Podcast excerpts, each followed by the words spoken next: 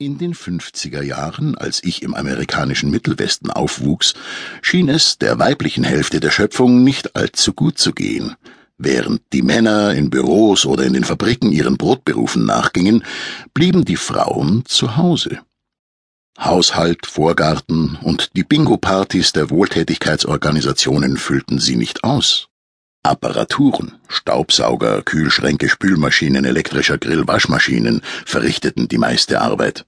Tiefkühltruhen, Fastfood und das Warenüberangebot in den Supermärkten machten Gemüsegärten, Einmachen, Dörren, Vorratshaltung und Pflege überflüssig. Mit Spinnen, Weben und Kleidungsherstellung war es sowieso vorbei.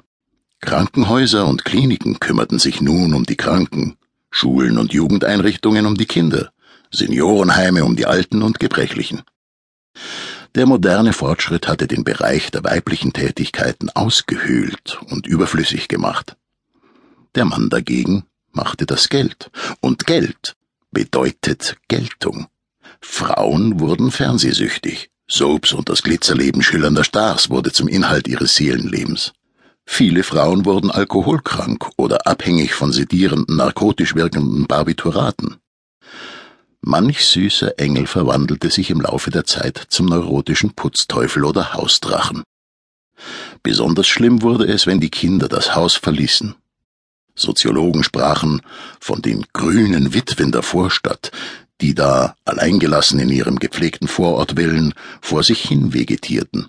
Nicht wenige nahmen insgeheim Rache an ihren Männern, indem sie die Kinder, insbesondere die Söhne, an sich banden und gegen den Vater, den Dad, in Stellung brachten. Die Söhne hatten es deswegen schwer, zur Reife und psychologischen Unabhängigkeit zu gelangen. Sie wurden zum Muttersöhnchen. Was ihnen fehlte, waren die schmerzhaften Initiationsriten, die in traditionellen Gesellschaften den jungen Männern dabei halfen, sich vom Rockzipfel der Mutter zu lösen. Philip Wiley in Generations of Vipers 1942 nannte das Phänomen, wenn sich alles um die besitzergreifende narzisstische Mom dreht, Momism. Natürlich nahm diese gesellschaftliche Pathologie nicht erst in der Mitte des letzten Jahrhunderts ihren Anfang, aber sie spitzte sich in dieser Zeit zu. Schon vorher hatte die Entwicklung hin zur industriellen Massengesellschaft die Sphäre des sinnvollen und erfüllten weiblichen Schaffens zurückgedrängt.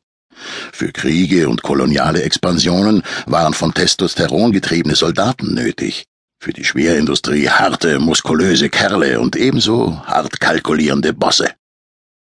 Nicht alle Frauen waren mit den ihnen zugewiesenen unterstützenden Rollen als Sekretärinnen, Krankenschwestern, Grundschullehrerinnen oder Verkäuferinnen zufrieden.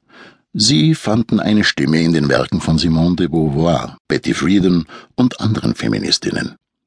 Die Matriarchatsforschung hatte plötzlich Hochkonjunktur. Der Geschlechterkrieg erreichte einen neuen Höhepunkt.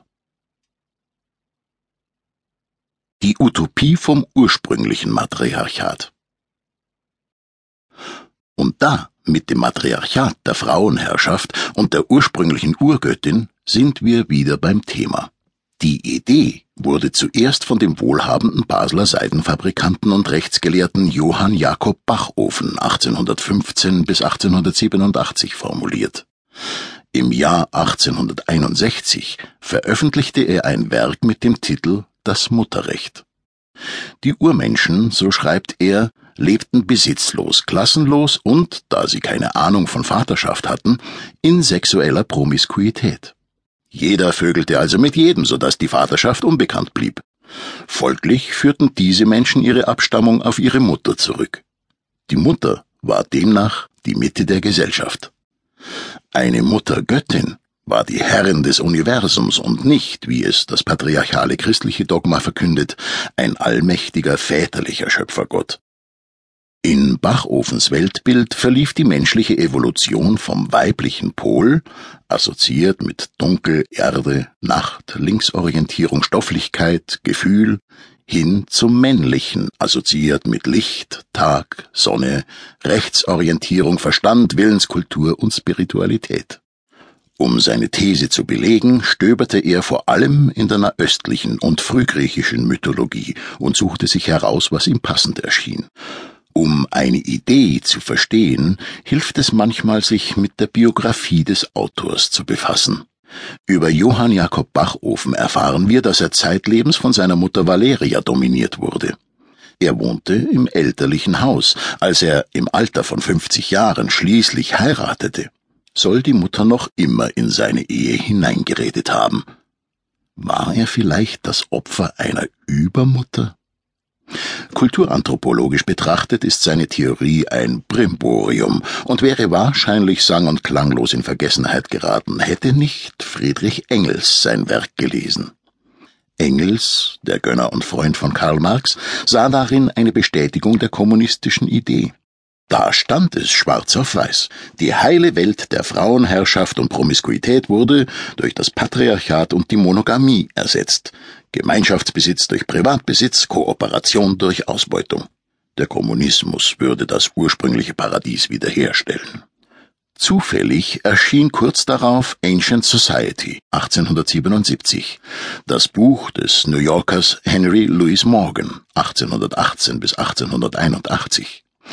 Morgan war Logenbruder und wollte die Riten seiner Loge nicht länger auf die alten Ägypter oder Griechen zurückführen müssen, sondern näher zu Hause, auf die Indianer, die in der Region lebten. Deswegen interessierte er sich für das Waldvolk der Irokesen, mit denen er sich befreundete. Die Irokesen waren brandrodende Hackbauern. Sie bauten Mais, Kürbisse, Bohnen und Gänsefußarten an. Ähnlich wie die Bandkeramiker, die ersten Bauern in Mitteleuropa, lebten sie in Langhäusern, in denen jeweils alle Verwandten des mütterlichen Clans untergebracht waren. Während die Männer für die Außenwelt, für die Jagd und Kriegszüge zuständig waren, organisierten die Frauen das Leben innerhalb der Siedlungen und bestellten gemeinsam die Felder, die den Frauenclans gehörten. Es gab keinen Privatbesitz. Die Gemeinschaft teilte alle materiellen Güter. Nach der Heirat zog ein Mann ins Langhaus seiner Frau, matrilokaler Wohnsitz. Die Clanmütter ernannten die Häuptlinge. Die Verwandtschaftszugehörigkeit wurde durch die mütterliche Linie bestimmt. Henry Louis Morgan nahm an, dass die Gesellschaftsform dieser Waldindianer die ursprünglichste war.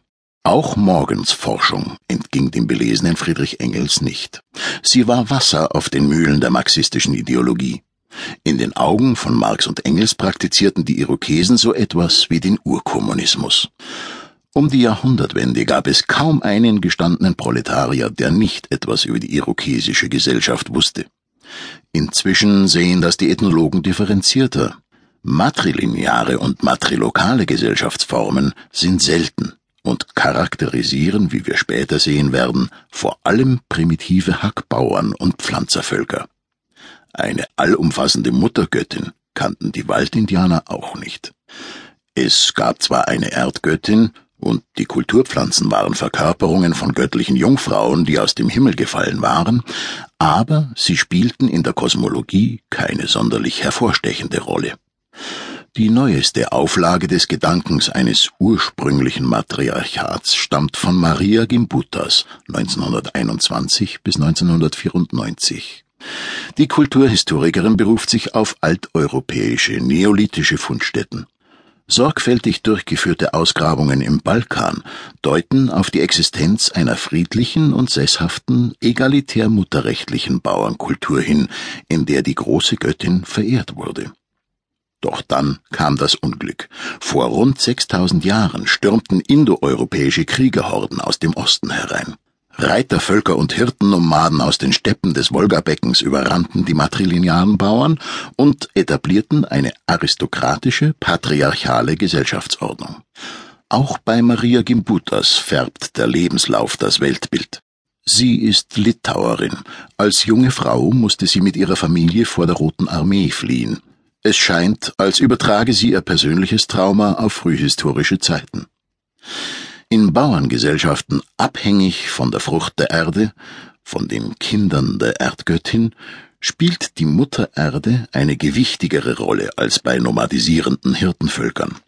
Aber eine absolute Matriarchin ist sie nicht. Die große Göttin des Matriarchats ist eher eine moderne ideologische Fantasie, eine kulturelle Konstruktion, die die gegenwärtige Geschlechterproblematik spiegelt. Älter als das Bild der Göttinnen des sesshaften neolithischen oder bronzezeitlichen